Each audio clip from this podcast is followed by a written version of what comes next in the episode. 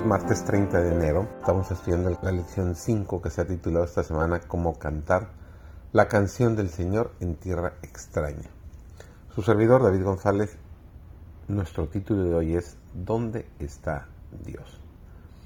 La senda que conduce hacia el día eterno no es la más fácil de recorrer y algunas veces parecerá oscura y escabrosa, pero tened la seguridad de que los brazos eternos de Dios os rodean para protegernos del pecado. Desea que ejercitemos una fe diligente en Él y que aprendamos a confiar en Él tanto en las sombras como en la luz del sol.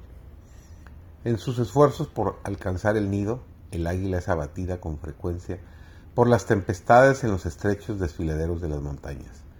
Las nubes en masas negras y encolerizadas se deslizan entre ella y las asoleadas alturas en que ha fijado su nido. Por un instante parece perpleja y zigzaguea aquí y allá, batiendo sus alas poderosas como para dispersar las densas nubes. Despierta los ecos de la montaña con sus gritos salvajes en sus vanos esfuerzos para encontrar un camino para salir de su prisión. Por último se lanza hacia arriba en medio de la oscuridad y emite un agudo chillido de triunfo, y un momento después surge en las alturas a la serena luz del sol. La oscuridad y la tempestad quedaron por debajo de ella, y la luz del cielo brilla a su alrededor. Alcanza su hogar amado en la altísima roca y queda satisfecha. Pasando por en medio de la oscuridad, alcanzó la luz. Le costó esfuerzo lograrlo, pero su recompensa consiste en alcanzar el objeto que anhelaba. Es este el único proceder que podemos seguir como cristianos. Debemos ejercer esa fe viva que penetra en las nubes, que, como espeso muro, nos separan de la luz del cielo. Tenemos que alcanzar las alturas de la fe, donde todo es paz y gozo en el Espíritu Santo.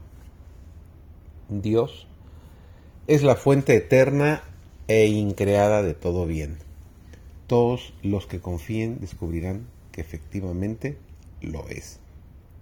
A todos los que le sirven, considerándolo su Padre Celestial, les da seguridad de que cumplirá sus promesas. Su gozo estará en el corazón de ellos y será cumplido. Es nuestro privilegio abrir el corazón y permitir que los rayos de la presencia de Cristo entren en él. Hermano mío, hermana mía, dad el rostro a la luz, poneos en contacto verdadero y personal con Cristo, para que puedan ejercer una influencia elevadora y vivificadora. Que vuestra fe sea fuerte, pura y firme.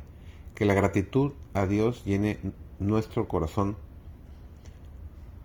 Cuando os levantáis en la mañana, arrodillaos junto a vuestro lecho y pedirle a Dios que os fortalezca para cumplir los deberes del día y hacer frente a sus tentaciones.